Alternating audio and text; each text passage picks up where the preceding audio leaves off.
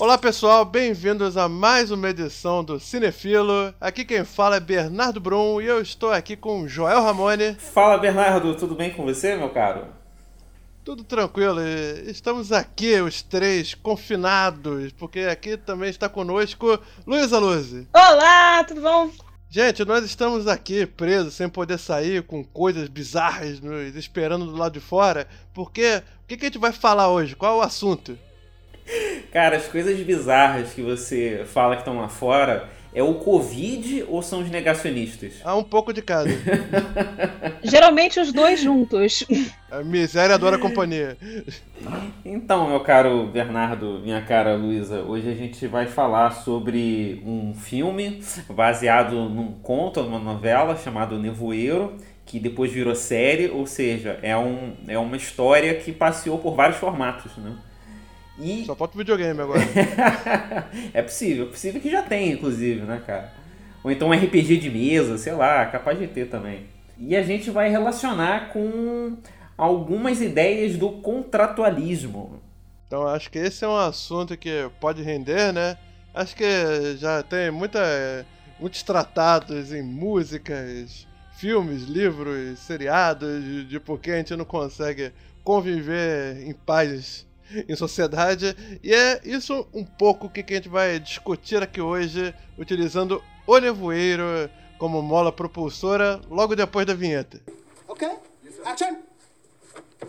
O Nevoeiro, ele é, como o Joel disse, baseado numa novela Novela é tipo um, uma categorização que os americanos inventaram, ou não sei os americanos ou os ingleses, mas enfim, esse povo que adora categorização, eles definiram uma novela com dois L's e um A, que é algo pouco menor que uma novel e um pouco maior que um, um conto. Então é uma novel pequena, é uma novela.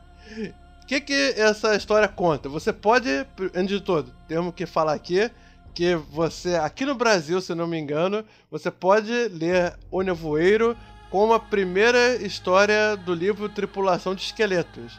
É a maior história, enquanto as outras histórias são contos menorzinhos. É... Mas eu acho que saiu numa antologia diferente lá nos Estados Unidos. Ele foi escrito pelo Stephen King lá no início da carreira dele, em 1980 Lembrando aqui que ele já era, lá em 1980, um, ator, um autor conhecido por Carrie, por O Iluminado, por Christine, A Hora da Zona Morta, e entre outros livros. Ou seja, ele era um cara em ascensão. E quando viesse outras adaptações dos livros dele, principalmente nos anos 80 e 90, que foi o caso de Conta Comigo, Sonho de Liberdade, A Espera de um Milagre, Cristino Carro Assassino e outras, ele virou uma franquia, virou virou uma moda adaptar o Stephen King, até porque o Stephen King sempre foi muito generoso com as adaptações que fazem da obra dele. Ele uh, tem, tem histórias de que, por exemplo, para estudantes de cinema, o Stephen King só cobrava o menor valor possível permitido pelo sindicato, ou seja, ele aceitava você pagar um dólar por uma história dele, desde que se fosse para um projeto de faculdade de cinema. Então, por isso que tem muito filme de Stephen King. Você provavelmente já viu muita coisa de Stephen King sem saber.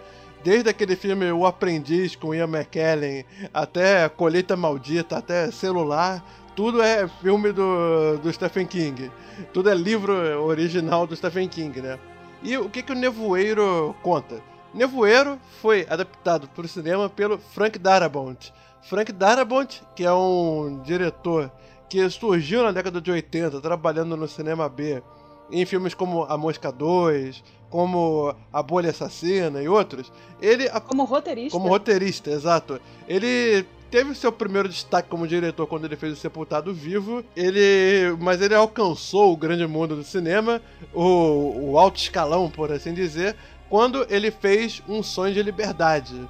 Que acho que é um filme que todo mundo aqui gosta, né? Uma adaptação emocionante daquela história de prisão clássica, né? Muito bom. Gosta de Eu Sou de Liberdade, João? Curto, cara. Curto muito esse filme. Principalmente aquela cena do cara rastejando pelo esgoto, saindo na chuva, levantando os braços pro céu. É muito, muito poético, icônico. né? É. Então, aí era um cara que fez o Sepultado Vivo. Anos depois ele fez um filme que, se não foi muito bem de bilheteria, foi indicado a uns sete Oscars, se não me engano. E aí, o, inclusive, Oscar de melhor filme. Perdeu pra Forrest Gump lá em 95. Mas, o que aconteceu depois? É, em 99, ele trabalhou com uma nova adaptação de Stephen King, que foi A Espera de um Milagre, que, devo dizer, é a minha preferida das três adaptações que o Darabont dirigiu que é uma história triste pra cacete, sobre racismo, sobre a primeira metade do século nos Estados Unidos, enfim. E.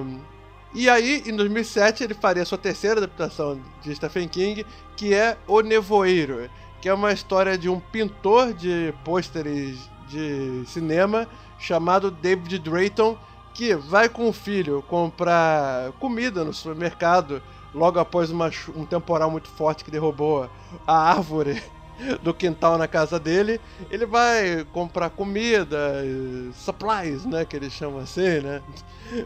Que eu acho que supplies é um termo muito abrangente que o americano usa, pode ser desde lata de tinta até macarrão. É supplies. É coisas que eu preciso, supplies. Ele vai com, ele vai com o filho dele e com o vizinho que teve mantimentos. Sim mantimentos. Que, enfim, ele vai com o vizinho que teve o conversível dele destruído. Um vizinho muito exibido, né? É um cara nova-iorquino, advogado que só anda de conversível. Stephen King é um cara que sabe carregar nas tintas nesse sentido, né? É. E aí eles vão até o supermercado e enquanto eles estão no supermercado, há um grande tremor de terra e a região onde eles estão é coberta por uma névoa muito espessa. As pessoas ficam em dúvida sobre o que, que elas vão fazer, sobre o que, que poderia ter sido aquilo, e logo a gente vai conhecendo um microcosmo de personagens, como uma mulher que é fanática religiosa, como um grupo de soldados, como os trabalhadores do supermercado, é, como uma professora que, que flerta com o protagonista, apesar do protagonista ser casado. Enfim, é, tem todo uma, um, um, um cosmo de, de personagens, uma sociedade encapsulada que não pode sair dali, né? Porque a gente logo aprende a duras penas que aquela névoa trouxe consigo monstros que monstros que eles são meio insetos, meio crustáceos, meio humanos, eles têm bocas humanas, enfim, o design dos bichos, mesmo que a computação gráfica tenha envelhecido um pouco, é, é, é muito esquisito, é perturbador. Você olha pro bicho e você fica vendo. Cada hora que você olha para ele, você vê um pedaço de algum reino animal diferente. E esses bichos eles têm uma sede de carne humana, picam, mordem, rasgam, perfuram, enfim. E logo todo, todo esse ambiente social que se formou dentro daquele supermercado começa a mudar quando uma mulher que é fanática religiosa começa a exercer poder sobre o resto das pessoas que estão confinadas. Então, gostaria de perguntar, Joel, qual a sua experiência com o nevoeiro? Você já leu o livro? Você já viu o filme? Quando foi a primeira vez que você viu o filme? Quais foram as suas primeiras impressões? Se, se alguma coisa mudou nesse tempo todo, desde que você viu, sua, é, sobre sua opinião do filme, enfim. O que, que você acha do Nevoeiro? Cara, eu, eu vi o filme no cinema, né? Quando lançou, vi lá em Botafogo. É, a sessão tava bem vazia, eu lembro bem disso, que a sessão tava vazia. Mas quando acabou, dava para ver na, na cara de todo mundo que tava lá que ficou um, um clima ruim. Pesado, né? Tá todo mundo com uma cara assim muito carregada, né? Muito um semblante muito pesado. E eu lembro é que. O filme é uma porrada, né? É, o final é uma voadora, né? Eu lembro que eu, na saída eu fui no banheiro. Aí tinham dois caras também, né? É, que eram bem mais velhos que eu, né? É, ele Aí em algum momento, assim, tipo, os olhares cruzaram, um deles falou: Poxa, que filme pesado, né? Aí na, na, na, saída do banheiro, eu ainda vi duas pessoas discutindo de que por que o final tinha que acabar daquela maneira. Uma das pessoas não aceitou o fato do filme acabar daquela maneira. Eu achei muito curioso, assim, como. Será que era um fã do livro? é possível, né? Engraçado que esse, essa, essa mudança do final foi um do, foi uma das mudanças, né, de filme de adaptação que o Stephen King mais elogiou, né? Porque ele achou que isso nunca tinha sido feito em Hollywood antes. E que, tipo assim, que nunca tinham, e que nunca tinham feito tipo, de um modo tão bom. Sim. Que melhorasse a história tanto. É, e, e, ficou uma, uma, uma imagem marcada para mim, né, de que a, a gente, público médio, né, de cinema, a gente está tão tão adaptado, tão acostumado, né, a ver aquelas fórmulas prontas que quando você vê algo que arrisca sair um pouco, experimentar uma coisa diferente, ainda tem muita gente que tem resistência, né, com, com algo muito fora da fórmula. Eu, eu achei isso muito, muito evidente. Tudo bem que, pô, já é um filme já de, de vários anos atrás, né? Mas ainda assim, se esse filme passasse hoje, eu não ficaria surpreso se encontrasse gente que tivesse uma reação muito adversa, né? Com os rumos da, da história ou algo do gênero. Eu só fui saber que era do, do Frank Darabont bem depois. Eu não soube lá na hora. Também não soube que era uma história do Stephen King, também foi algo que eu soube depois. E depois que eu vi é, Walking Dead. Peças se encaixaram quando você soube? Sim, sim, sim. Muita coisa se encaixou, né? Quando eu vi Walking Dead, vi que era ele, aí eu dei uma pesquisada, comecei a ligar os pontos. E realmente faz, faz, faz muito sentido, né? Esse cara ter, ter feito essas duas coisas. E você, Luísa, como é que foi a sua experiência com o Nevoeiro? Como é que foi a primeira vez que você viu? Você mudou alguma coisa na revisão? Fala aí. Eu primeiro eu li o livro muitos anos, muitos anos atrás, eu não me lembro quando. Anos antes do, do filme. É, gostei muito da, do conto. Eu li o Skeleton Crew, então li os contos todos, né? E eu devo admitir que depois que eu li o Demish, o Nevoeiro, quando eu fui ler o resto dos contos, eu nenhum deles chegava ao mesmo nível. Eu fiquei um pouco, meu Deus, o que, que aconteceu? Como é que como é que isso aqui tá no meio dessas outras coisas? O que que tá acontecendo? É, é tipo o disco que abre com a melhor música, né? Foi. Definitivamente foi o disco que abriu com a melhor música. Eu não sabia o que estava acontecendo. Tipo, se alguém tivesse pego o Led Zeppelin 4 e, e tipo, e colocasse Stairway to Heaven no início. É tipo. É. O, resto, o resto era legal, era animado, mas sabe, tipo, ah oh, meu Deus. Mas é, é... Se bem que o Destroyer do Kiss começa com Detroit Rock City, né? E o resto do disco nunca supera. Foi, eu não sei se foi uma boa escolha, não. Foi, foi realmente muito interessante, porque eu não consegui, tipo, largar o livro. Eu, os tons são. O tom é um pouco diferente, a história é diferente. Eu acho que a história é. De alguns modos, a história é mais cínica no, no livro. Aquele, a, a, voz do Stephen King no, no, início da carreira dele era mais cínica. Os narradores dele eram um pouquinho assim desiludidos. É, tudo muito sem esperança.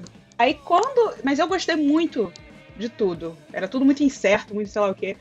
E eu gostei muito da história. Quando eu vi que ia sair um filme, eu fiquei tipo, uau, eu tenho que ir no cinema ver isso. Preciso participar desse acontecimento. Então, eu, eu acho que eu era a única pessoa que estava no cinema que, tipo assim, estava animada para ver aquilo. Porque eu acho que todas as pessoas caíram no cinema acidentalmente. Porque eu acho que eu era a única pessoa que estava gostando. Primeiro que ele não tem aquela estrutura, né? Não tem aquele arco o filme só vai subindo a tensão e ele não tem ele não tem um arco de desenvolvimento muito claro. Ele só vai ficando cada vez mais tensão, mais tensão, mais tensão e a história não tem uma resolução clara. Na verdade, a resolução é uma o modo como a história tem uma resolução é que a tensão só troca de local e a tensão aumenta. É tipo, ah, aqui algumas respostas, elas não são resposta nenhuma. E no final você aumenta, aumenta, aumenta e uma explosão. Cruzado de direita. É, exatamente. Então, é, emocionalmente, o filme, o filme só te vai deixando mais ansioso, mais nervoso, vai construindo. É, para mim, é exatamente o que, eu, o que eu amo a respeito de um, o que eu considero uma boa história de terror. Não teve grandes sustos, teve o terror mesmo de não saber o que estava acontecendo. Desespero, né? Não é nem medo. Não é nem medo de, de susto, é, é pânico. É, é o pânico porque você tem dicas de coisas horríveis e ao mesmo tempo você tem a reação descontrolada e reações muito fortes, assim, desproporcionais das outras personagens, porque você tá acompanhando uma personagem que é, de certo modo, tipo, bem comedida ali, né? Tipo, tipo um homem médio, né? E aí as outras personagens têm reações que você fica sempre assim, gente, é pra ter mais medo do que tá do lado de fora ou do que tá do lado de dentro? Exatamente. Porque tá tudo péssimo. E, e, a situação vai aumentando de um certo. E você. Eu morreria pros bichos. Assim que a mulher começasse a falar, eu ia. Olha, eu prefiro me arriscar. Tchau. Prefiro me arriscar. É, seita, seita semi-satânica, licença, eu tenho que ir lá fora. Pois é, né? Dá uma. Porque realmente aquele. É, o terror daquela sociedade se desfazendo e se remontando em um monstro incontrolável, né? E, e aquela personagem eu me lembro muito especificamente disso, porque no livro. Uh, no livro, a gente apenas. A gente está junto do narrador, do, do David, né? Então a gente não tem muito bem essa visão dos outros personagens, mas no filme você vê um pouquinho dos outros personagens e, e gente, vê a cara daquela louca. É, desculpa, desculpe ouvintes, mas ela é louca mesmo. Mas vê a cara daquela fanática ficando feliz toda vez que ela é validada. É, toda vez que ela é validada por mais uma pessoa cair na ladainha dela, é, é muito. É, é, é, enlouquece, é enlouquecedor também. Você vai Desculpa ficando... te interromper, mas a Marcia Gay Hayden ela detona nesse filme. Muito boa a atuação dela. Ela é maravilhosa, porque dá uma vontade de dar um estabefe na cara dela mesmo. Tipo, cala a boca, maluca. porra. Cara, um momento que eu fiquei particularmente revoltado é quando, tipo, é. Acho que. Enfia uma faca no bucho do, do soldado. E aí. E aí ela faz a cara de. Ah, meu Deus, mataram ele. Aí ela fica em choque por 5 segundos e ela logo aproveita a oportunidade. Mata, mata, mata, joga ele pra fora! Vamos! Ele vai ser o nosso sacrifício para os monstros do apocalipse. É tipo assim, véi, calma aí. E o, e, o, e o garoto tava, tipo, e o garoto tava de joelhos implorando: Por favor, vocês me conhecem. Eu não sou de fora, eu sou dessa cidade. Eu cresci com vocês, eu sou seu vizinho. Porque também a, é, uma das coisas interessantes, e o. E o Stephen King é do Maine, ele é dessa coisa de cidade pequena, né? Uma das coisas interessantes é que dentro do, dentro do, do submundo ali daquela. A história se passa em Montana, né? não, não é no Maine mesmo. É no Maine mesmo? É, quer dizer, foi gravado. Não foi gravado no Maine, foi gravado em, em Louisiana, eu acho. Mas a, a, história, a história, tanto do filme quanto do livro, se passa no Maine. E aí uma das coisas interessantes é que eles têm meio que uma xenofobia, assim, né? Com quem é de fora. Ah, vocês da cidade não entendem as coisas daqui. E as pessoas da cidade também. Pô, eu venho aqui, eu pago, eu gasto meu dinheiro na sua cidade, vocês só me tratam, vocês me tratam sempre com preconceito, pô.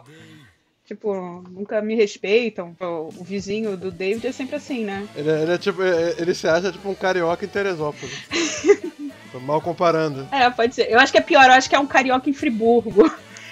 Olha lá, olha lá o carioca, olha lá o carioca. Já chegou exigindo, já chegou querendo coisa, já chegou fazendo exigência. É. Mas eu acho que. Eu gosto muito do filme. A, a primeira vez que eu vi o filme, é, eu gostei muito, porque eu gosto desse tipo de filme que não é um terror porque te dá sustos. E não é um terror porque tem sangue pra tudo quanto é lado e tem torture porn, né? Tipo, pornô de tortura, né? Que você. É tipo, que é o gore pelo gore, que é só, tipo, a, você jogar sangue para tudo quanto é lado e, e, tipo e a tortura pela tortura e a violência pela violência. Mas é tipo assim é o é aquela coisa que vai subindo a tensão e subindo a tensão e realmente tipo você fica sem saber o que está acontecendo e o que vai acontecer. Eu, eu aprecio esse tipo de terror. E eu acho que talvez ele não seja a coisa mais comercial do mundo senão senão todos esses outros filmes esses o albergue e, e o chamado não, não fariam tanto sucesso eu gostei bastante. E o fim, que é bem, bem diferente do que acontece no, no livro, eu achei magnífico, assim. Achei que foi um, uma jogada de gênio, realmente, você fazer aquilo. Já podemos entrar nesse mérito? Não, acho, não, não sei. Tipo, o, é diferente do livro, porque o livro é um fim aberto e o filme é um fim, te dá uma resposta, isso é uma resposta clara. Eu achei, bem, isso já é melhor. E, pô, é muito interessante você ir para casa, ou você estar em casa e desligar a TV e ficar com aquilo na tua cabeça. Que filme de terror magnífico! Você ainda fica perturbado depois. Você leva para casa, sabe? Não é, não é uma coisa que você, tipo, sai do cinema e acabou o filme de terror, sabe? Te deu um susto, uma atividade paranormal, pô! Uma órfã, uma coisa assim que acabou e, tipo. Destruiu sua fé na humanidade. Não, é, uma coisa que tem impacto. É um filme que tem impacto, que faz você pensar. Eu acho que, eu acho que isso é meio legal. 2007 foi um ano que saiu muito filme de terror. E eu lembro que era a época que eu estava começando a faculdade, se eu não me engano. E em 2007 estava saindo filme de terror a rodo. Foi o ano do primeiro Atividade Paranormal. Foi o ano do primeiro Hacker. Foi o ano de 30 Dias de Noite. É, enfim, teve, teve. Fizeram um remake de Halloween. O Tarantino lançou Grindhouse nesse ano. Tarantino e o Rodrigues, né? Que é o Death Proof e o Planeta Terror. Enfim, foi um ano que saiu filme de terror pra cacete. E tava todo mundo empolgado. É, 30 Dias de Noite, é, 1408, também do Stephen King, né? Gritos Mortais, enfim. É, foi um, um dos anos que teve mais coisas de terror de sucesso. Tanto que até hoje tem coisas que foram lançadas naquele ano.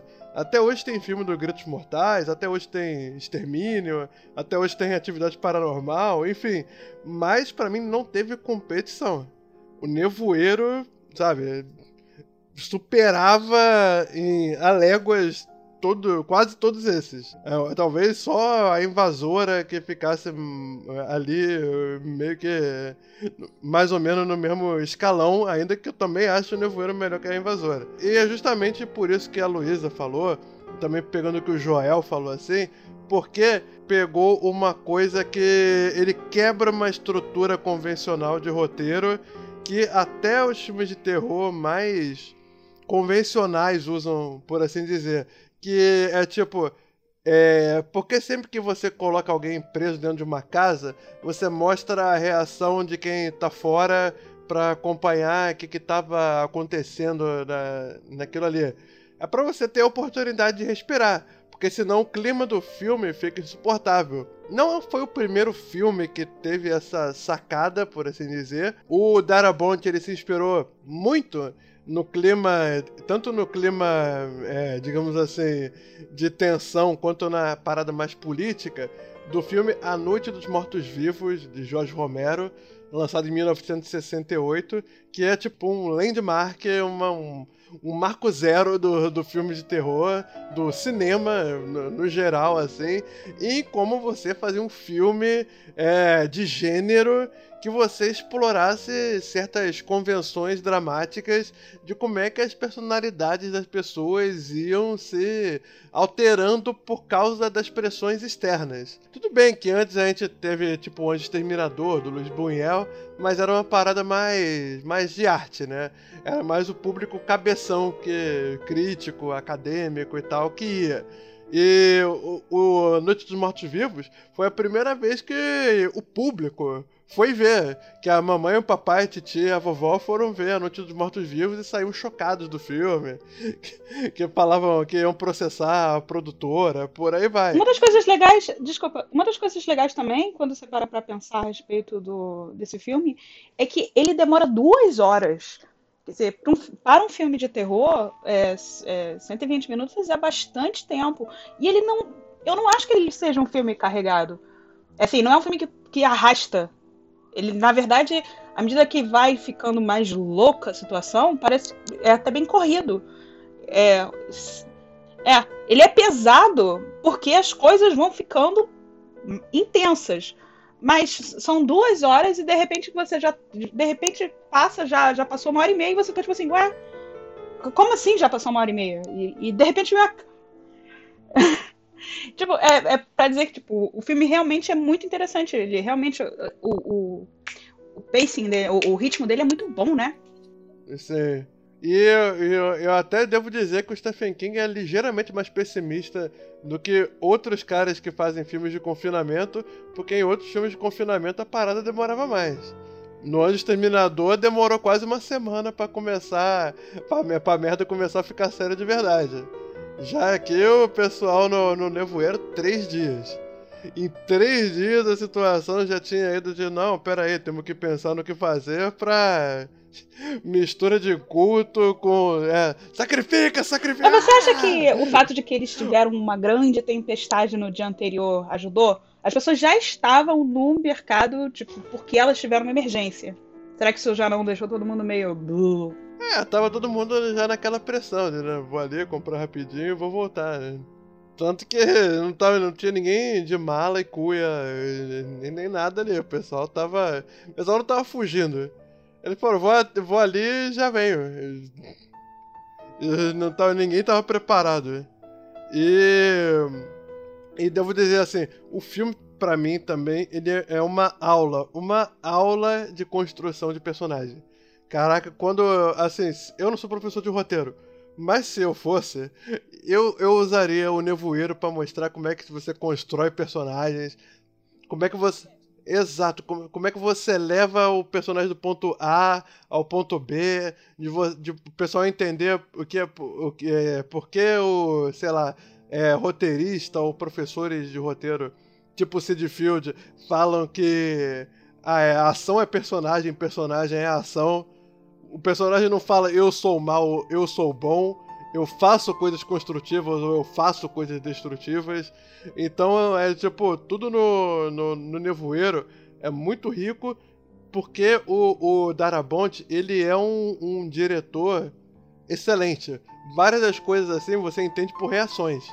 O, o final do, do filme, ninguém fala o que acontece, o que, o que eles vão fazer ali no final do filme. Eles se, entre, eles se entreolham e você entende o que vai acontecer. É, aquilo ali é narrativa visual, storytelling visual, é primoroso. É tipo, você entende. Eles olham entre si, olham para baixo e você. Ih, meu Deus. E, e, é por isso que eu acho esse filme muito bom. É, a única crítica que hoje em dia eu faria ao filme não é nem pelo CGI, pela computação gráfica, que inevitavelmente envelheceu um pouco, mas até aí dane-se, porque a computação gráfica de hoje, daqui a 30 anos, vai ficar velha também, então, pra mim, pra mim não é uma questão. É, mas o que acabou virando uma questão foi que o, o, a cinematografia do filme, pra mim, ficou um pouco datada. Aquelas câmeras sacolejantes, muito inspirada em Borne, em. Acho que no Extermínio, 28 Days Later também. Enfim, e eu, eu, só percebi isso porque o tipo, Darabont ele fez O Sonho de Liberdade a Espera de um Milagre, que são filmes de uma estética quase barroca, assim, que a, hoje ainda é um negócio bonito de se olhar. Já a estética que usaram no Nevoeiro ficou um negócio daquela época. Aquela época que todo mundo sacudia a câmera para criar dinamismo. É, mas aí o Darabont mesmo, ele se defende dizendo que ele queria, tipo assim, ele gravou, ele tinha dirigido um episódio do The Shield, aquela série, ah, e ele contratou basicamente a equipe inteira que ele usou no, no episódio que ele tinha dirigido. Então ele então estava usando uma equipe de TV para gravar um filme. É, e que ele queria gravar o filme como se fosse um documentário, assim. Que era, ele queria que fosse uma coisa bem crua. Que ele até mudou de. Ele mudou de, tipo, de mídia digital para filme Kodak porque ele queria que a imagem ficasse mais granulada. Estourada. Ele, tipo assim, ele, ah, não, eu não. Eu, eu não queria que o filme ficasse tão bonito. Eu, tipo assim, ah.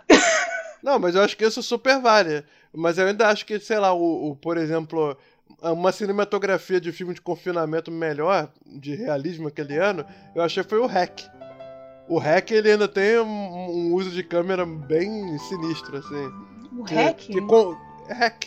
Que todo mundo fica. Filme espanhol de zumbi, que todo mundo fica preso dentro de um prédio. Ah, vou ver. Não, que é, não vi ainda. Que é filmado como um found footage. Ah, tá. Não vou ver. Odeio found footage. Bom, é, Enfim, é um dos melhores found footage já feitos. É, sei lá, só perde pra Bruxa de Blair. Mas, tipo, o uso de imagem maltratada eu achei que ficou melhor no hack do que no Nevoeiro, porque pra mim o Nevoeiro ficou meio com cara de trilogia Borne, entendeu? Ficou meio datado demais. Vendo em 2020. Ah, mas aí, Bernardo, você tinha que ter visto o filme como o diretor pretendia, na versão preferida do diretor. Tinha que ter visto em preto e branco. Talvez, talvez te incomodasse menos esses pequenos defeitos aí da, porque ia definitivamente ia te afastar da tri trilogia Borne, porque é um filme muito colorido, a trilogia Borne. Apesar de ter muitos cinzas e azuis, né? Mas se o filme você visse em preto e branco, o CGI, é, a computação gráfica, não parece que envelhece tanto assim, ou parece que é daquele jeito de propósito. E, e as, as cores incomodam. Tu, tudo, tudo no filme em preto e branco que parece que são defeitos, parecem no preto e branco que são tipo, de propósito. Sim. Inclusive a conexão aí que o Darabont queria fazer preto e branco para que o filme justamente remetesse à Noite dos Mortos-Vivos, né? Por último, antes da gente fechar esse tópico, eu gostaria de mencionar a conexão que esse filme tem com o universo de Lovecraft. Ah. Howard Phillips Lovecraft, escritor americano que Hoje tá um rolando. Hoje na polêmica da, da cultura de cancelamento, de cultura consciente e tal, o Lovecraft está sendo muito discutido hoje em dia porque o Lovecraft ele era racista, xenofóbico, mas apesar de ter essas falhas de caráter gravíssimas, ele era um escritor muito bom, com uma mente muito prodigiosa, que ele percebia, ele era ateu, né? E ele, mas ele percebia a humanidade como não sendo o centro do universo. Nos, nos livros de Lovecraft, nós somos figurantes para os esquemas de deuses e monstros que a nossa mente não consegue compreender. E o que a gente chama de sanidade é só um oásis que permite a gente continuar operando normalmente porque se a gente compreendesse como o universo é de verdade, a nossa mente não aguentaria. Sempre tem aquela parada que o Lovecraft sempre colocava nos livros dele. Livros como é, O Caso de Charles Dexter Ward, O Chamado de Cthulhu, Os Sonhos na Casa da Bruxa, Herbert West, o Reanimador e tal, que algumas coisas no o Horror em Red Hook também, nas Montanhas da Loucura, enfim, o cara era muito bom, é, porque se você ficasse, se você olhasse para uma criatura dessas, você ficava louco porque o seu cérebro não conseguia processar o que era aquilo. E a Luísa até disse em momento aí que acho que no livro é, o carro passa por uma das criaturas, mas ele só consegue ver a pata. Porque a criatura é tão descomunal que você perde a referência do que, que é aquela criatura, né? E no final, a última criatura que aparece é muito semelhante ao monstro mais conhecido do Lovecraft, que é o Cthulhu, o deus monstro submarino. E outra coisa muito Lovecraftiana, por assim dizer, não são nem os monstros especificamente, mas é que, tipo, você lendo os textos do Lovecraft, ele usava. Ele, ele era muito parcimonioso com o uso dos monstros na literatura dele o que você via durante quase todo o tempo eram os indícios dos monstros. Era tipo, primeiro você conhecia o, o ocultista que cultua os monstros, depois você via as vítimas dos monstros, depois você via o, a pessoa que é, quer se tornar imortal ou quer vencer a morte e se tornava um monstro. Só no final mesmo da história que o monstro meio que se materializava. Mas até então você já via como é que a, a influência nefasta desse, desses monstros já era capaz de, cor, de corromper as pessoas com um mero vislumbre, assim. Que é meio que acontece no Nevoeiro. Para fechar esse bloco, eu gostaria de perguntar para você, Luísa, depois Joel, quais são as suas cenas favoritas do, do filme? Eu tenho algumas cenas favoritas, eu não sei. Uh, acho que a minha cena, a minha cena favorita é, era a minha cena favorita do, do livro, então é, passou um pouquinho pro filme, apesar de que a primeira vez que eu vi o filme eu vi colorido, então eu não gostei tanto por causa do efeito, do efeito especial, que ficou aquém do, do ideal. E agora eu vi, quando eu revi o filme agora, eu vi em preto e branco e, e eu gostei mais. Aquela, a primeira cena no depósito, que é o primeiro contato real com um monstro, alguma coisa viva, monstruosa na neblina, que puxa o rapaz, o empacotador, pra, pra neblina, mata o menino. Aquela cena para mim eu achei muito interessante porque aquela cena para mim ela mostra muitas coisas interessantes. Ela mostra é, primeiro que ela começa com o David indo lá e tipo é, tentando solucionar um problema. Aí depois é, você, você tem uma mostragem muito boa dos conflitos e das personalidades de todo mundo que tá ali. O garoto sendo muito ansioso, o Oli sendo calmo e ponderado, é, os dois os dois caras da manutenção sendo meio tipo apressadinhos e tipo aquela coragem superficial, mas na hora do vamos ver eles ficam eles eles, eles se cagam de medo. E, bem, acontece o que acontece. E é a primeira vez que, tipo assim, deixa de ser medo e se torna realidade que existe um problema. E o problema é incompreensível. Existe alguma coisa na neblina. Ó, a gente viu tentáculos. É tipo, tentáculos, tá? Tô, tá me zoando, né? E pra, é, tipo, é, é muito é muito interessante aquela cena, eu acho tudo daquela cena muito interessante. E o fato de que o David foi, tipo, o David foi lá tentar resolver o problema. Aí aqueles dois caras que estavam lá, tipo, batendo no peito, não fazem nada. O Oli, que é o baixinho, todo gentil, é quem vai pegar o machado pra. É, ele que vai tentar pegar uma. Ele que vai pegar o machado. É tipo assim, a cena mostra muito a respeito dos personagens. É tipo, justamente isso. É tipo. Ah, e isso é uma coisa que eu gosto também no filme, né? Tipo, ninguém te conta o que, que os personagens são.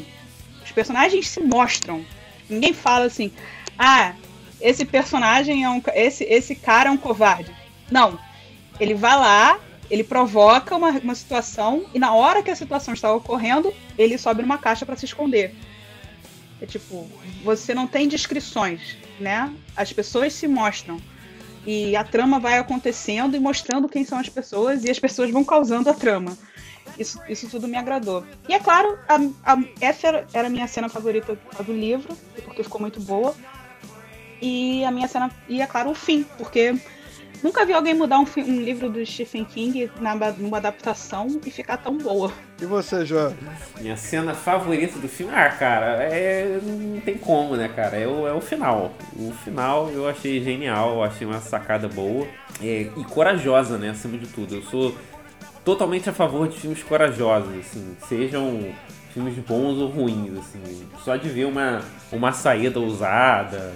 Porque, cara, a gente sabe como é, né? Principalmente nos, no, nos grandes estúdios, como, como funciona a máquina toda, né, cara?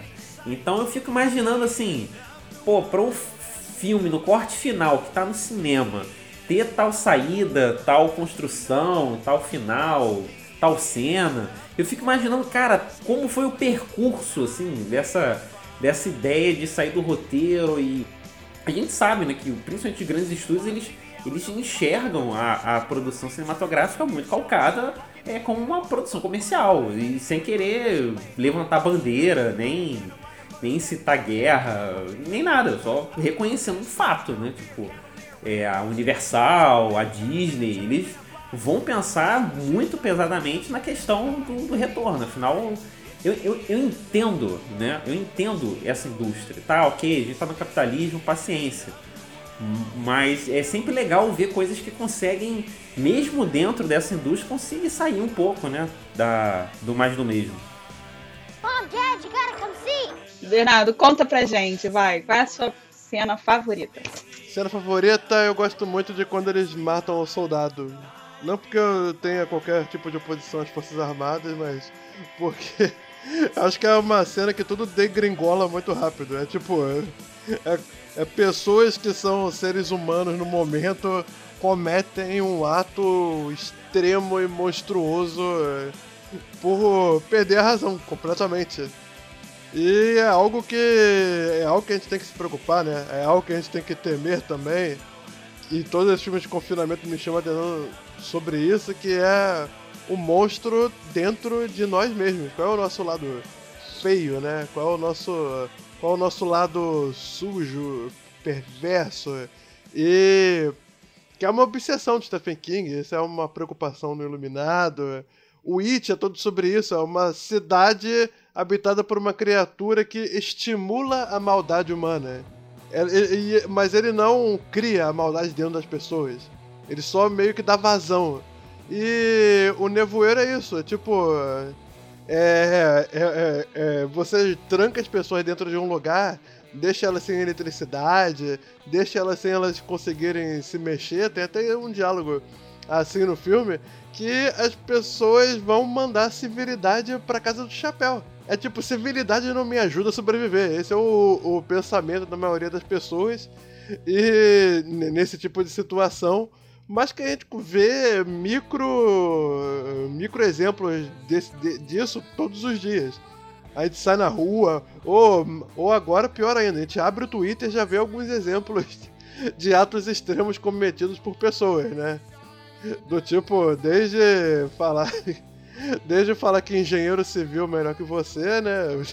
Rasgar multa e outros, outros atos que mostram que a pessoa é completamente eh, perversa em, em um nível político, social, né? E, e, aí você pensa, se essa pessoa tivesse numa situação extrema, sem água, sem luz, sem telefone, sem comida, o que, que faltaria para essa pessoa matar outra pessoa? É o que eu fico pensando. O que, que separa um homem de um monstro, né? Quando a gente olha pro Psicose ou pro Hannibal Lecter, a gente fica, ah, aquele psicopata, aquele serial killer. Aí fica, cara, e aí, esse, e que, que, mas que circunstância que separa você dele? Se você tivesse metido dentro do nevoeiro. E aí, essa cena do. do. do soldado sendo sacrificado, cara, para mim é chocante até hoje. Tipo, o garoto levando o. sendo. É, roubado, sequestrado pelo tentáculo lá, algumas pessoas podem até achar que o efeito especial dessa cena envelheceu. Mas como essa cena do soldado sendo morto, ela não envolve muito uso de tecnologia e tal, é mais uso de atores e de câmera e tal, ela é chocante. Até hoje, do, do quão extremo as pessoas podem ir, muito fácil. É só a primeira situação extrema acontecer que tudo vai por água abaixo. Não, e, e aí você vê também o grupo dos moderados, né? Eles todos, tipo assim, eles não, eles são a minoria, então eles não entram em conflito para salvar a vida daquele, daquele rapaz, né? Sim. E, tipo, o David quer ir lá e, tipo assim, não, David, não faça isso. Tipo, agora já foi. É, já saiu do nosso controle. Porque vai nesse nível, né? Você, você começa sacrificando as pessoas indesejáveis, o soldado, né? Aí depois você você cria algum símbolo religioso. Ah, o carneiro, né, o cordeiro, o garoto pode ser um símbolo de inocência. Mas pra onde é que você vai depois dali? Exatamente. E agora, depois que o, agora depois que o Joel colocar a vinheta, é que a gente vai começar a responder. Pra onde a gente vai depois daí? Como o mote foi o, o pacto social, né, de, de, desse episódio, eu não vou entrar em detalhes do, do Thomas Hobbes, do Rousseau, o Locke, porque senão o programa ia ficar gigantesco, né? É, saindo um pouco do filme e já fincando já um pé no, no, campo da filosofia, a gente vai falar sobre o que a gente já falou, o pacto social. O que, que é né, o pacto social ou o contrato social, que seja? É uma, é uma ideia de uma corrente, de uma doutrina que a gente chama comumente de contratualismo. Né? Bem intuitivo. Que também é um tema muito forte dentro da sociologia. A sociologia também tem, tem um, uma, uma preocupação, né? tem um estudo, uma base de estudo em cima do contratualismo muito forte, muito presente. Mas o que, que é? O que, que significa né, esse pacto social, esse contrato? Bem, o que, que é um contrato? O contrato é um papel que é assinado por, no mínimo, duas partes, em que sai daquele papel ali um acordo entre essas, no mínimo, essas duas partes, em que vai acontecer algum tipo de relação em que essas partes vão ficar satisfeitas com o papel exercido pela outra parte, certo? É um, é um grande aperto de mão, falar, ó, tu vai fazer isso aqui, eu vou fazer aquilo lá, certo? Em princípio, né? O que é o contratualismo? Essa doutrina vai afirmar que existe um contrato, digamos assim, entre quem governa e entre quem é governado. Existem duas partes: aquele ou aqueles que governam e aqueles que são governados. Esses dois lados vão fazer um acordo entre eles e a partir disso vai ter a fundação do Estado ou então da sociedade civil, como você bem preferir. Ou seja, o contratualismo ele vai sugerir né, que o Estado, a definição de Estado, bem, bem na sua definição, é algo criado, é algo artificial. Perfeito? Eu hoje mesmo, antes do, do, do, episódio, eu cheguei a ter um insight de fazer uma relação com Aristóteles, mas eu não tive tempo. Eu vou falar de uma maneira meio apressada aqui. Talvez, talvez tenham uns buracos aí, por favor de considerar. O Aristóteles, lá na política, lá no comecinho mesmo do, do livro, ele tem um livro chamado A Política, tá? Né? Na, lá na política, né? Tipo, porque ele vai lá no tema. Não, ele tem um livro chamado A Política. Lá no comecinho, ele vai dizer a, a sociedade, né, a cidade, ela vai se formando com a aglutinação de famílias. Né? A família, a primeira, digamos assim, a primeira unidade de multiplicidade de seres humanos, e uma se junta com a outra, papapá, e vão formar vilinhas, cidades, pai e tal, e a partir disso aí vai ter a construção da política.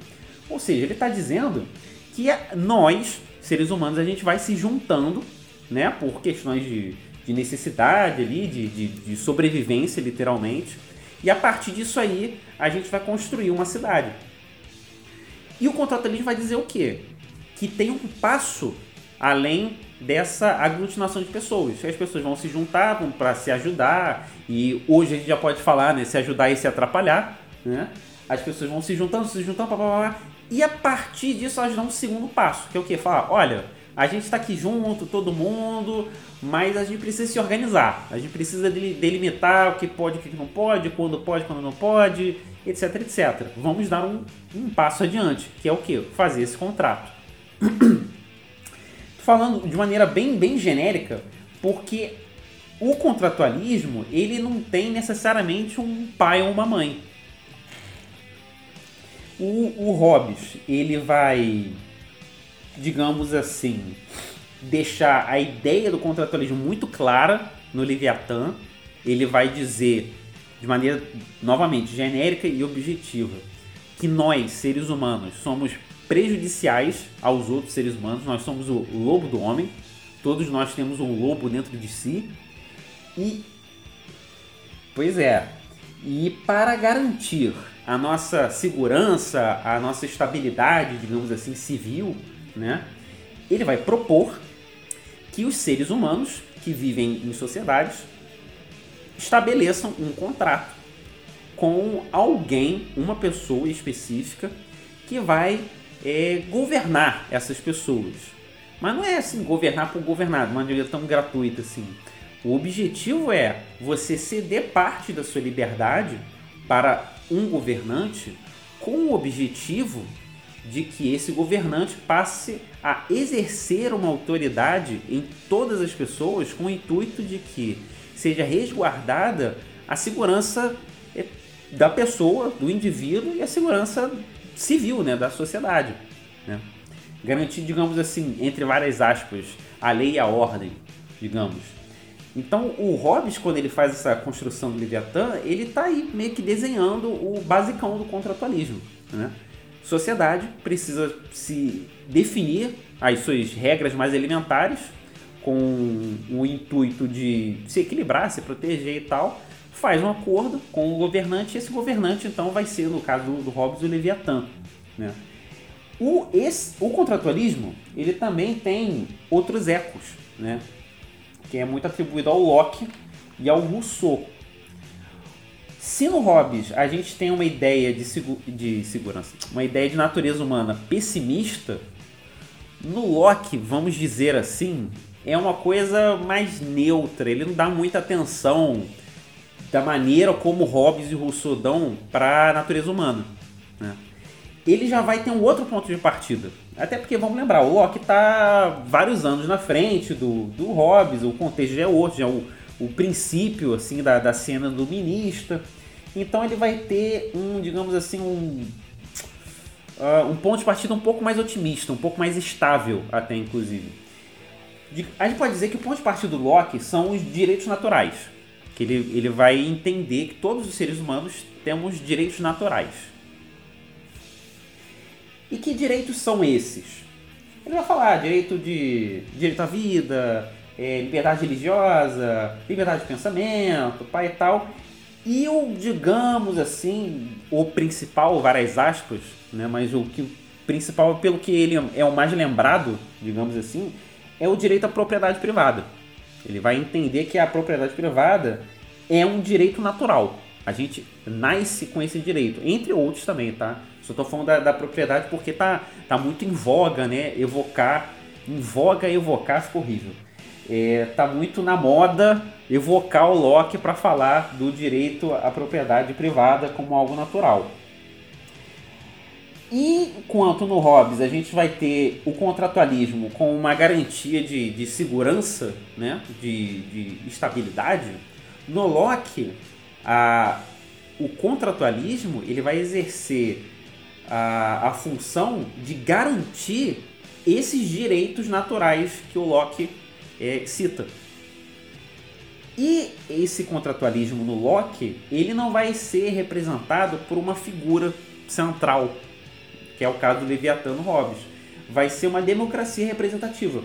O pacto, é, o pacto social proposto pelo Locke é uma de uma democracia representativa, que você vai escolher quem vai garantir esses direitos que todos os seres humanos têm, esses direitos naturais. Então, por mais que ainda tenha a estrutura, digamos assim, contratualista, o, a, a imagem é diferente. Né? E também a imagem é diferente no Rousseau. Sendo que o Rousseau, ele já é bem depois do, do Hobbes, o Rousseau ele já está lá no florescer do, do iluminismo, então ele tem já uma pegada muito mais. Enquanto o Hobbes tem uma coisa muito. uma visão muito negativa da natureza humana, o Rousseau já vai do lado contrário. Né? Ele vai entender que é exatamente o oposto. A nossa natureza é ótima, é maravilhosa. Nós somos seres maravilhosos no nosso estado natural a gente consegue ver assim mais ou menos que tem uma escalinha, né? A gente sai, começa com Hobbes, que é muito negativista, tem uma visão meio negativa da natureza humana. Entra no Locke, que tem um, já uma visão neutra, mas ele não dá tanta atenção assim dentro do sistema dele. E cai no Rousseau, que ele já tem uma visão mais positiva é, da natureza humana. Ele cita a questão do bom selvagem, né? Ele vai dizer que nós, em estado de natureza, temos um contato, digamos assim, com um amor próprio, etc, etc, que hoje pode soar assim um pouquinho até meio idealista, né? Mas tudo bem, isso aí é um papo para depois. E como é que o contratualismo do Rousseau vai se manifestar?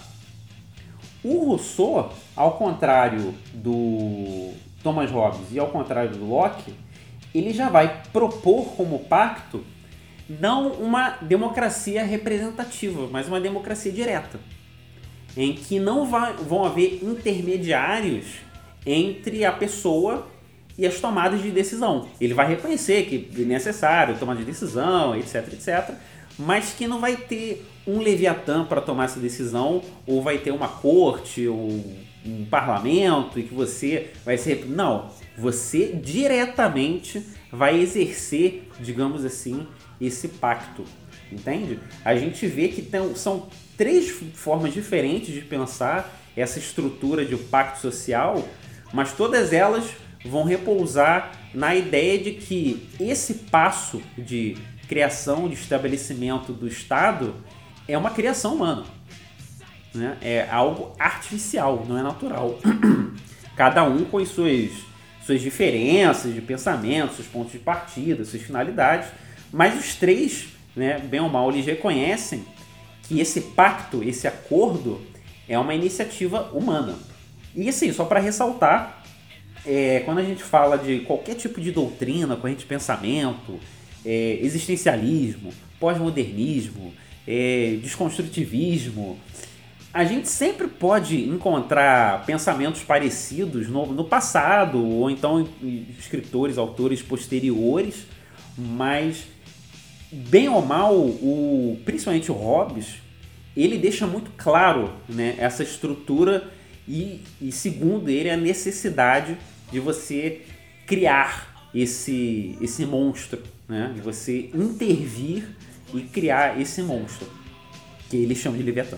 Pelo que eu estou entendendo, esse monstro ele, ele é meio que físico, né?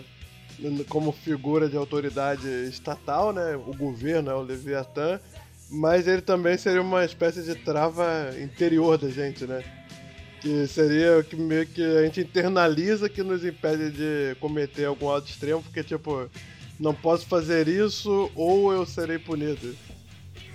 É, assim, a gente até falou do, do, do Hobbes no episódio anterior, alguns episódios atrás, dessa essa figura que ele cria ser tratada como se fosse uma besta, né, diabólica, e é, de uns anos para cá, de final dos anos 90, começo dos anos 2000, é muito curioso como o Leviatã é tratado como se fosse uma entidade diabólica, né? um pecado mortal.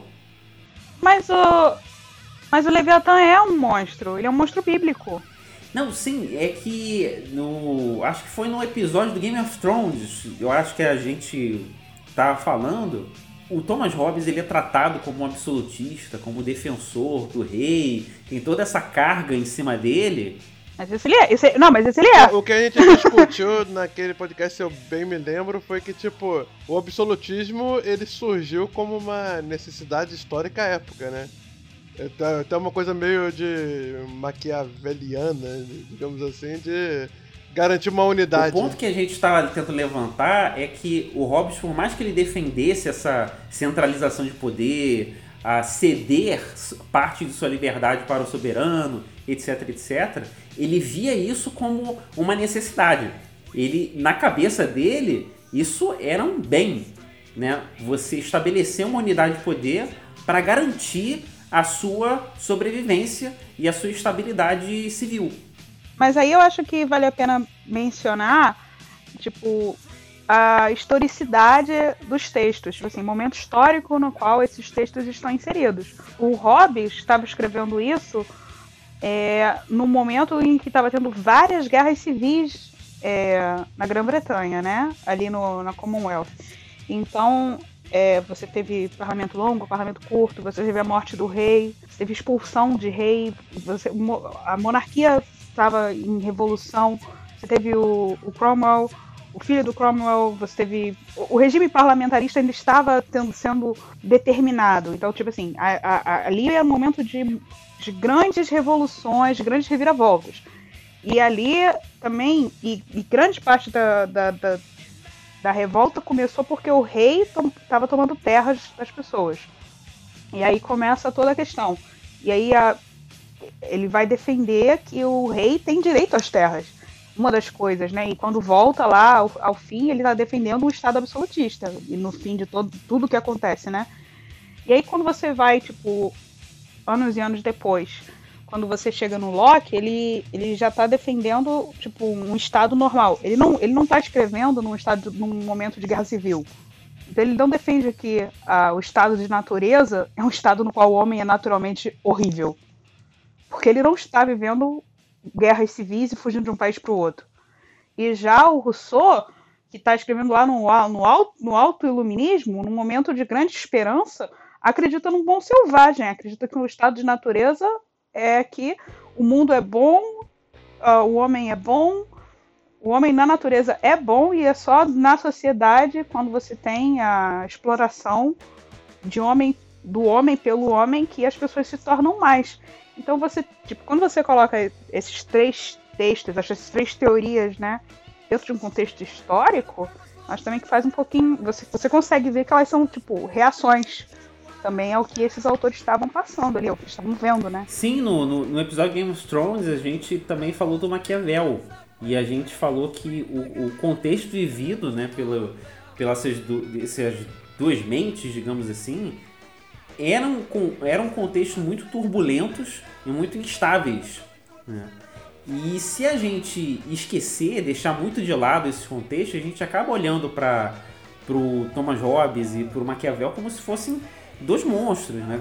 como se fossem defensores de tudo que há de pior e de maquiavélico, com, com trocadilho né? da humanidade. E, e a é, ele, eles de alguma maneira botam lá na, na, nos textos deles algum tipo de, de sinalização de que eles entendem que esse passo que eles sugerem também é pensando no bem comum, né? Da, só que da maneira deles. E uma coisa que sempre me chamou a atenção nessa coisa do contrato social é até encarnado naquele naquele meme do Bob Esponja, não sei se vocês viram, que era o homem de acordo com Rousseau, que era o Bob Esponja todo fofinho, bonitinho, com os olhos grandes, e o homem de acordo com Hobbes, que era o Bob Esponja vestido de homem das cavernas.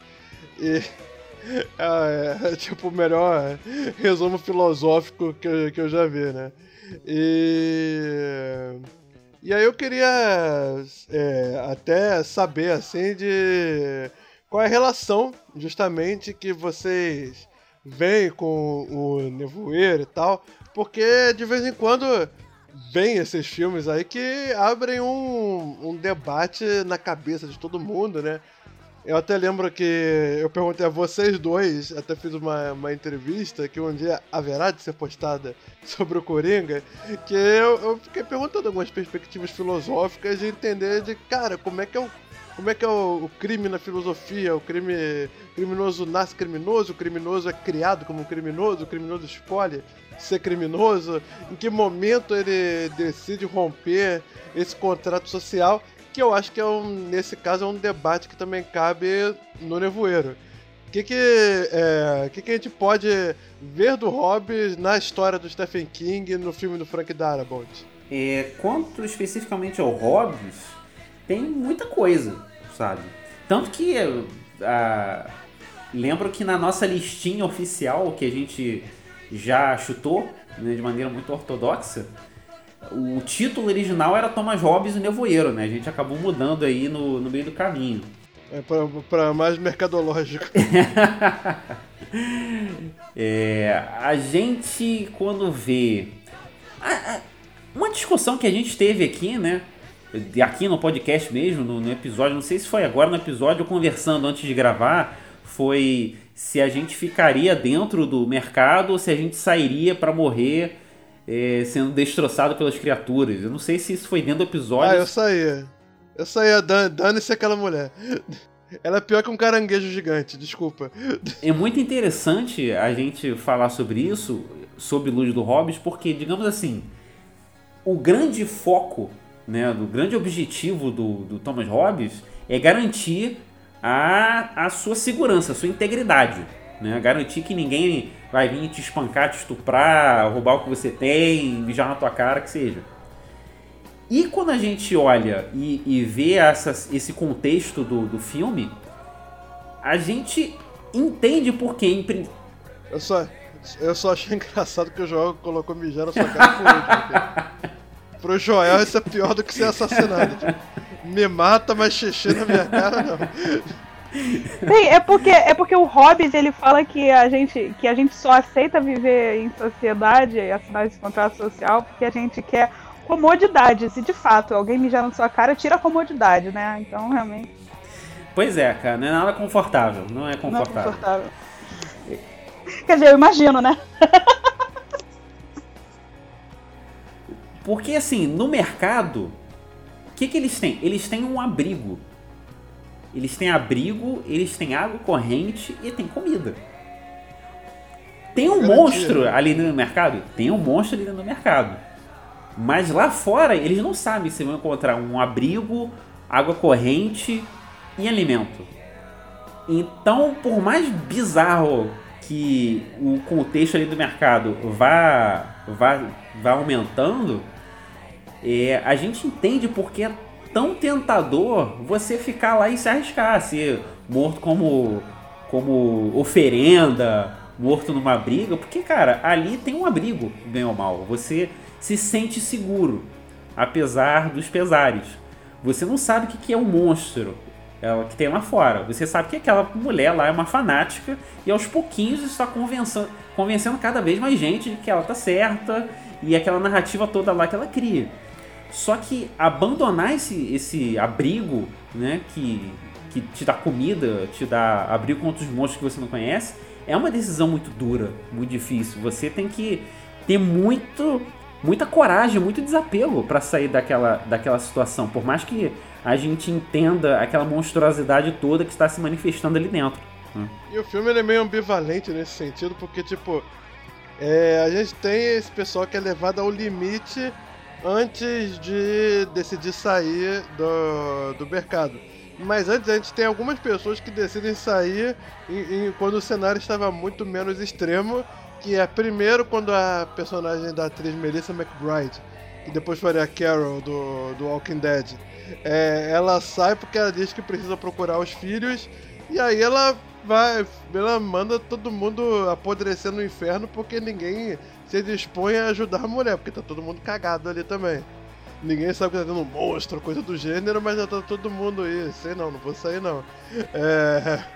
E depois a gente tem o personagem, o vizinho, interpretado pelo André Brown, que depois faria o comissário do Brooklyn Nine-Nine, que ele dá um esporro do, no cara e sai, do tipo, ah, sai com essa sua maluquice de monstro que não sei o que. É... Vocês de cidade pequena, tudo neurótico, gostam de ficar. Vocês são tudo igual essa fanática religiosa aí, querendo, gostam de ladainha. É. E ele ainda fala, ele ainda fala no final, mas e se você tiver errado? Aí ele, well, I guess the joke is on me. É, então acho que vocês vão rir da minha cara, né?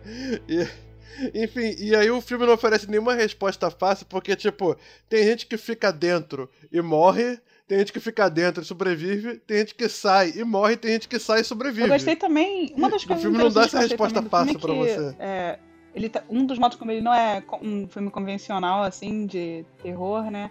É que as pessoas elas não sabem lidar com a situação, tipo, ninguém vira um, um herói automaticamente, tipo, aquele pobre daquele garoto que, que se queima todo. É tipo, e, e a pobre, e aquela cena é, é um pouquinho engraçada, né? Ele tava tentando fazer um negócio maneiro, né? Ele tava tentando matar os monstros, ajudar todo mundo e tal, e aí ele escorrega. É, né? ele escorrega, sabe? Tipo, ups! E aí ele cai tipo, e começa a pegar fogo, sabe? Tipo. Não tem justiça. Tipo, você tá fazendo a coisa certa, então você vai se dar bem. Justiça um pouco tem, né? Mas só uma justiça negativa. As pessoas. Não, eu tô falando que não tem, não tem justiça naquele mundo, porque pessoas que tentam fazer coisas boas se dão mal. É, mas quem faz coisa ruim se dá mal também. Também, então não tem resposta fácil nesse filme. É, mas aí, tipo, isso é interessante, né? Que, tipo, é, você pensaria que pessoas que tentam ser heróicas seriam heróicas, mas não, as pessoas tentam ser heróicas e se dão muito mal. É, e, eu acho que isso até apela para um negócio até, é, digamos assim, existencialista, de existencialismo ateu, que muitas vezes eu já vi muitos céticos falarem assim, por exemplo, que se você precisa de Deus ou de sociedade para cometer boas ações, não quer dizer que você seja uma pessoa boa. Só quer dizer que você é uma pessoa ruim que tem medo de ser castigada. Então o filme meio que toca nesse negócio do tipo, olha, tem gente boa morrendo, tem gente ruim morrendo, tem gente que sai e morre, tem gente que fica e morre. Então, no final, o que cabe é o seu exame de consciência, né? Se eu consigo dormir depois de fazer essa ação. Tá mais pra Loki do que pra Hobbes, então. Você usa o seu juízo.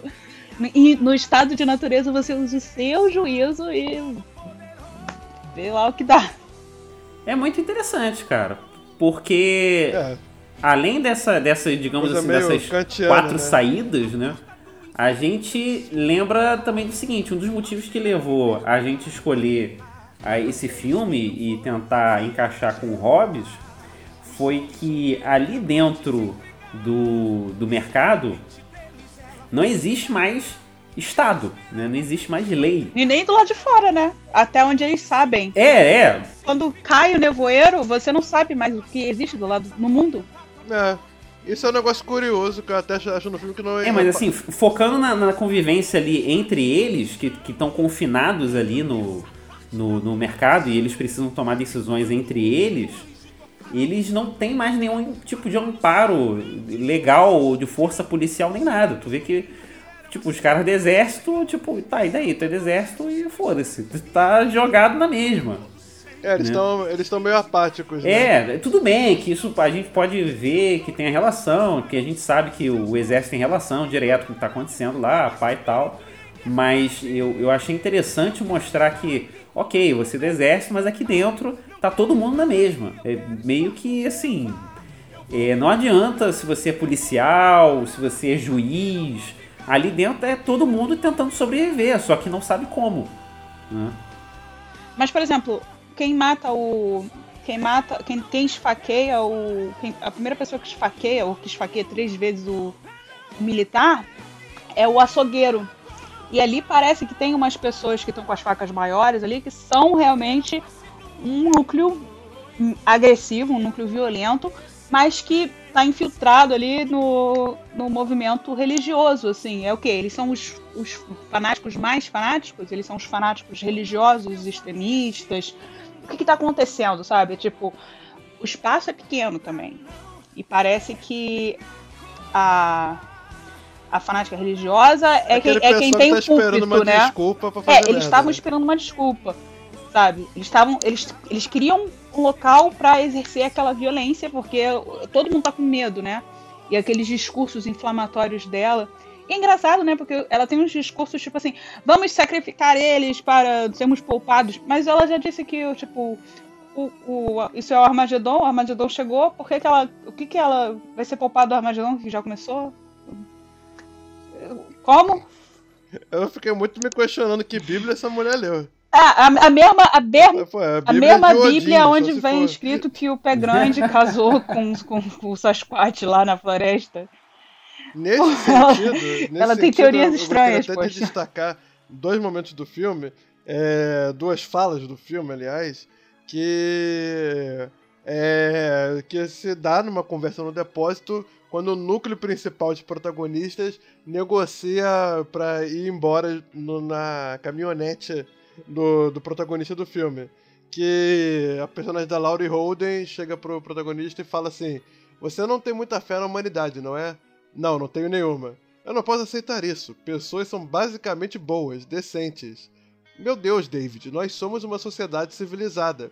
Claro, enquanto as máquinas estiverem funcionando e você possa discar 911. Leve tudo isso embora, jogue pessoas na escuridão, você as assusta. Não há mais regras. E aí o Toby Jones completa.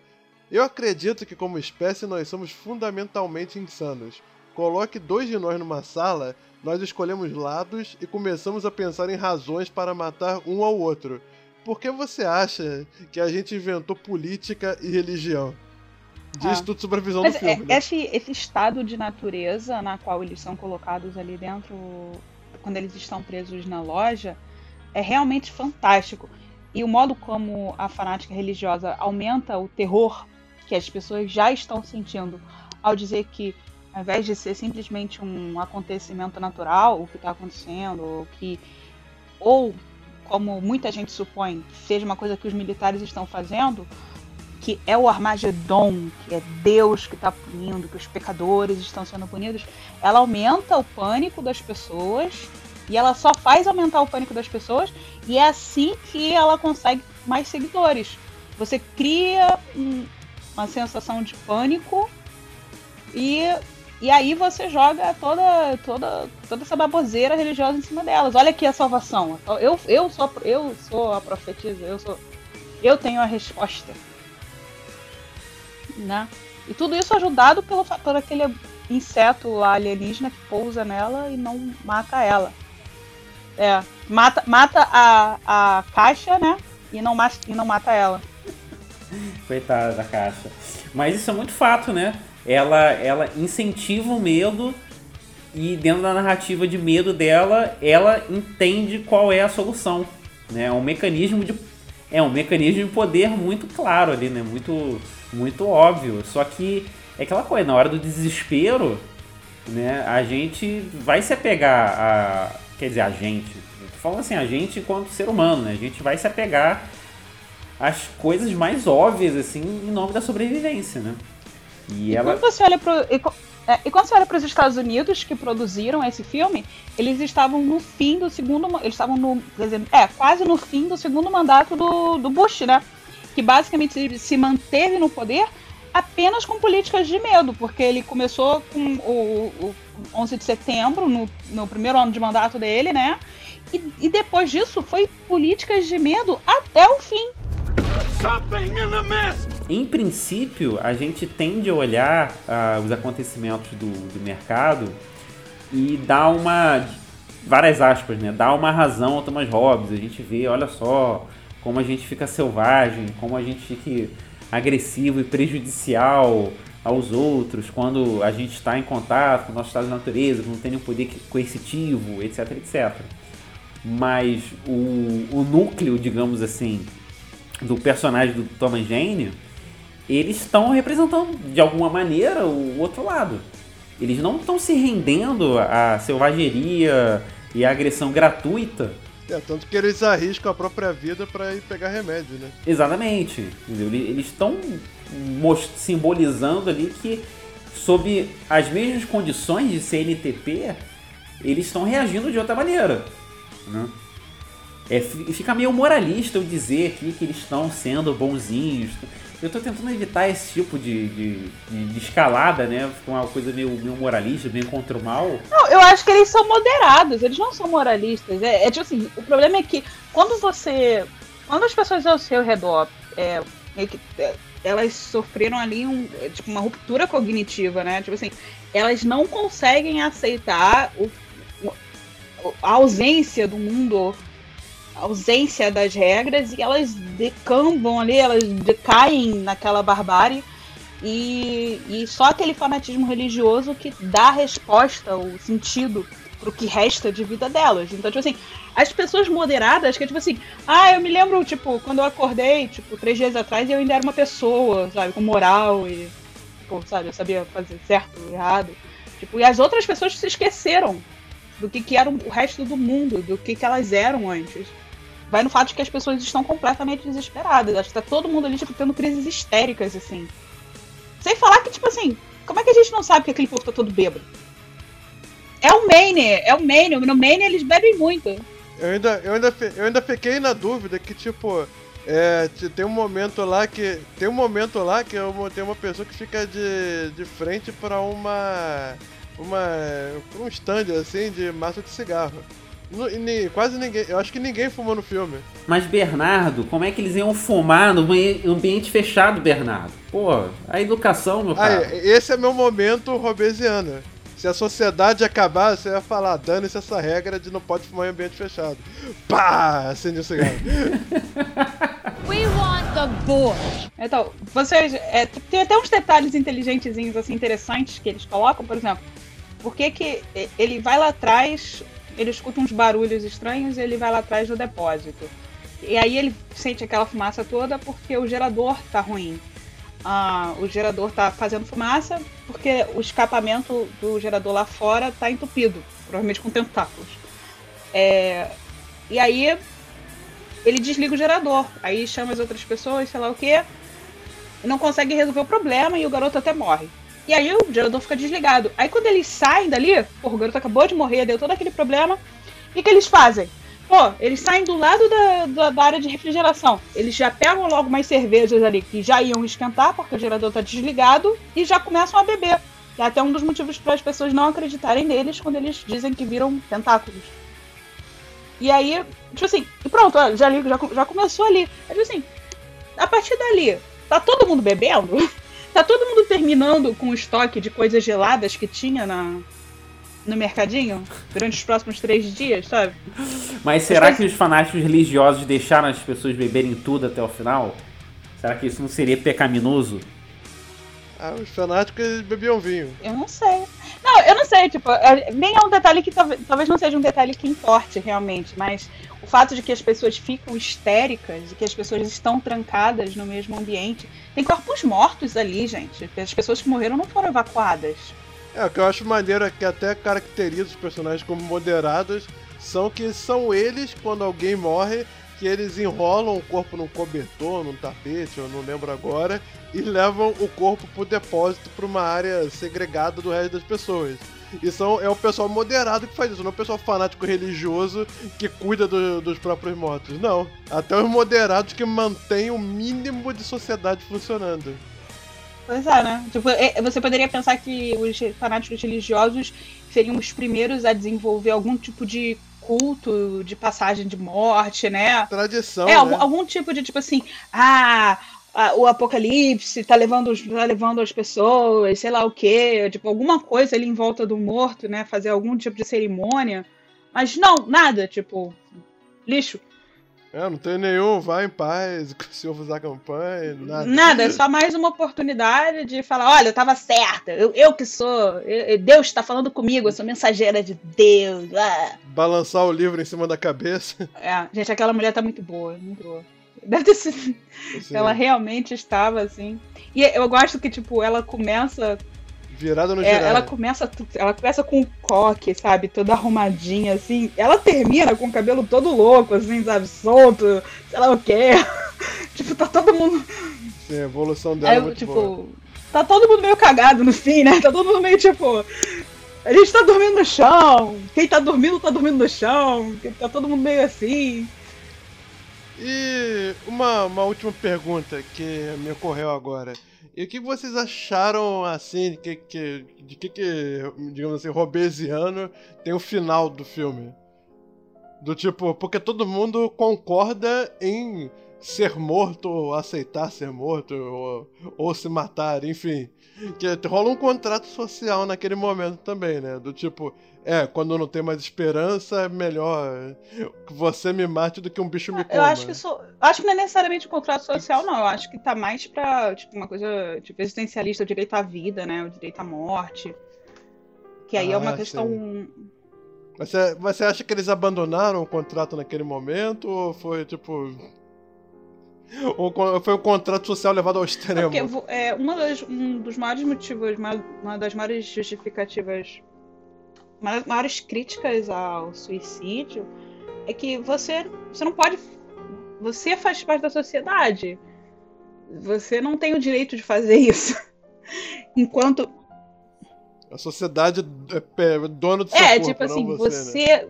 você vai estar tá cometendo. Porque o suicídio, tipo, se você tá, faz. É, se você faz parte do contrato social, o seu suicídio é um, é um assassinato de um membro da sociedade que a sua vida faz parte desse contrato social do qual todo mundo participa. Então, é tipo assim, não é só, tipo, não é só você que está afetado. Agora, não existe mais sociedade. O que tu faz? É, que a princípio, nessa visão de contrato social, apenas o Estado que é o dono do seu corpo que teria o poder de te matar, e um poder esse que é garantido pelo povo, né? Mas quando não tem mais Estado, qual é o referencial? E na verdade, nem assim, né? Porque, é, é tipo, essa esse monopólio de violência pelo Estado não necessariamente significa que o Estado tem o direito de te matar, porque nem todo mundo que argumenta pelo, pelo que argumenta pelo poder absoluto do Estado argumenta pela pena de morte. Não significa a mesma coisa, porque o valor, o valor, da, o valor da vida, o valor da vida é absoluto. Então, tipo assim, em teoria você não tem, ninguém, ninguém tem o direito de te matar, nem você e nem o Estado. ninguém tem o direito de te Não, sei, eu sei, mas tipo, pena capital, sim, isso é uma coisa, mas tipo, por exemplo, uma operação policial, que a polícia entra num cartel de traficantes e sai metendo bala em quem meter bala neles primeiro, ou, ou aí o Estado prevê que um policial no, no exercício da lei ele não vai ser preso por matar em alguém que atirou, por matar alguém que atirou ele atirou Eu suponho que você primeiro, poderia, você, pode, você poderia utilizar que... argumentos utilitaristas, né, é, para o, o bem maior, né? É a ação que causa mais bem para um número maior de pessoas. Então, tipo assim, ah, numa disputa entre, de vida e morte, né, entre um policial e um bandido, causa mais bem para mais pessoas que o policial viva do que que o bandido viva. Tipo assim, se, é, se o bandido viver e o policial morrer, mais pessoas sofrerão do que se o contrário for verdade. Guys, I hear something. A gente pode falar também de valores relativos dentro do mercado também. Porque ali, quando a gente vê as pessoas interagindo forçosamente no mesmo espaço, sem um, um poder unitário, seja uma pessoa ou várias pessoas, mas sem uma unidade ali de, de, de poder, começa a ter disputas de narrativas, né? E essas disputas de narrativa elas são embebidas de, de, de moralismo, bem ou mal, né? Então tem uma questão ali também de, de, de uma liquidez, né? De, de moralidade. Eu acho interessante prestar atenção. Eu, eu tentei eu tentei ver o filme com mais caridade pro personagem da fanática religiosa. E é interessante ver que ela tem medo. Ela de fato está com muito medo das coisas que estão acontecendo. É que ela também tem muita raiva, porque ela sempre foi muito humilhada pelas crenças que ela, que ela sempre teve. Mas, e ela também fica presa numa. Parece que numa mania, né? Assim, ela num, num momento, num momento maníaco, porque ela começa a ser validada e aí a validação parece que fica maior do que o medo, mas ela passa por uns momentos assim muito rápidos de terror. E aí depois ela tem uma ela tem tipo como se fosse um momento assim de triunfo, tipo, ai, todo mundo acreditou em mim, finalmente. E aí parece que isso esse triunfo supera o medo dentro da cabeça dela. E ela fica, tipo, parece que ela fica ali naquela coisa, né? E ela fica completamente soberba, né? Tipo uma coisa assim, ah, você não vê, eu sou, eu sou a mensageira de Deus. Deus fala através de mim. Essa disputa de narrativas é muito atual, né? Tem muita coisa que a gente consegue conectar com o ano de 2020, inclusive, né? Bizarramente. Mas para mim a frase mais atual é aquela do Toby Jones, que é. Mano, deixa esse, deixa esse cara aí, porque tem gente que não acreditaria no incêndio nem se o próprio cabelo tivesse pegando fogo. Não é? Eu falei, caraca, 2020 total, Jesus, velho. A pessoa tá morrendo de corona e não acredita que tem corona. E sobre, Bernardo, sobre o que você falou lá no. lá mais para trás, da questão da, da quebra do, do, do contrato, é, eu, eu vejo outra maneira, assim, porque as pessoas não necessariamente quebraram o contrato. O contrato ele se dissipou na, na partir do momento que as pessoas começaram a ver que aquela realidade social que elas, que elas conheceram e nasceram e foram criadas, ela sumiu. Eles não tinham mais assim uma sociedade organizada, com lei. Não, aquilo tudo de uma hora para outra des desapareceu, virou um fantasma. E a partir dali eles tinham que começar a tomar umas decisões que, que resvala com aquela questão da refundação da sociedade e etc, etc, que é muito trabalhada pelo, pelo Darabont na, na Walking Dead, né?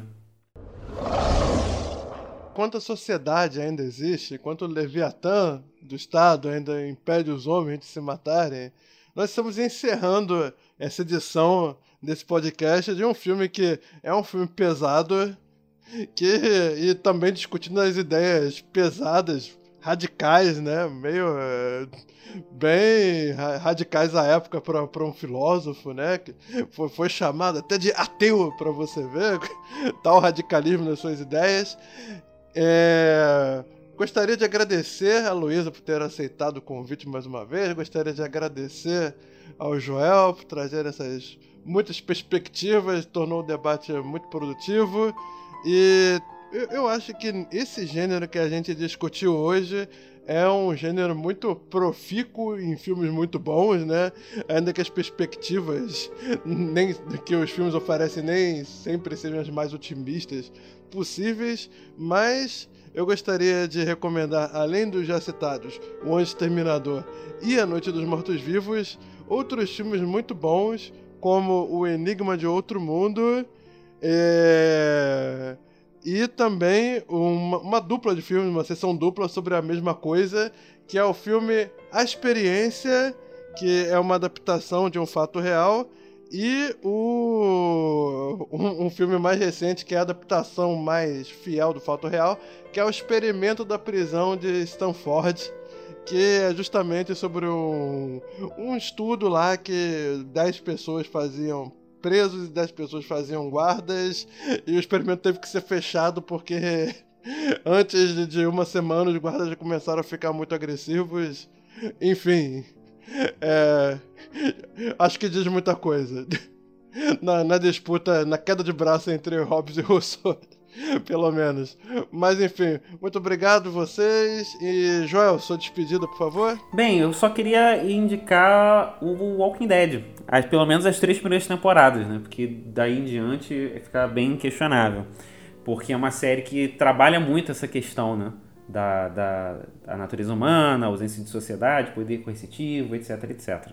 E, Luísa, sua despedida, por favor. Ah, bem, eu queria primeiro agradecer o convite, muito divertido, muito divertido poder conversar com vocês. O filme é pesado, mas é um bom filme. Eu recomendo que, se possível, vocês assistam ao filme em preto e branco, que é a versão preferida do diretor.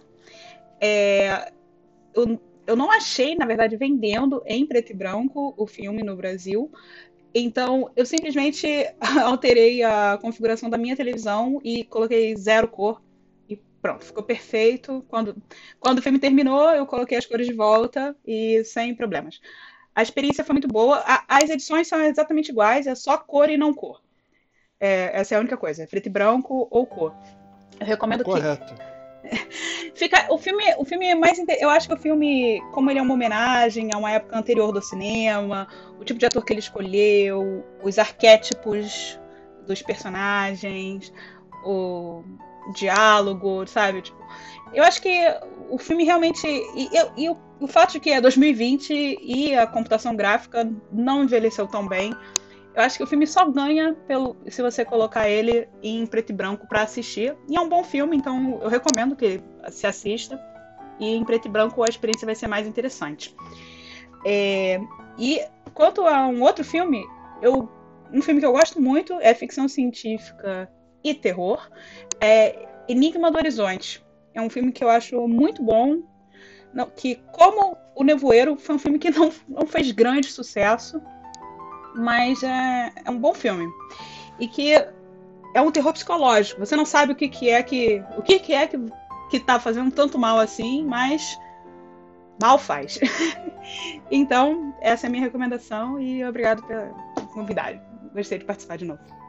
Então é isso, pessoal. Valeu e até semana que vem com mais uma edição do Cinefilo, o seu podcast de cinema e filosofia.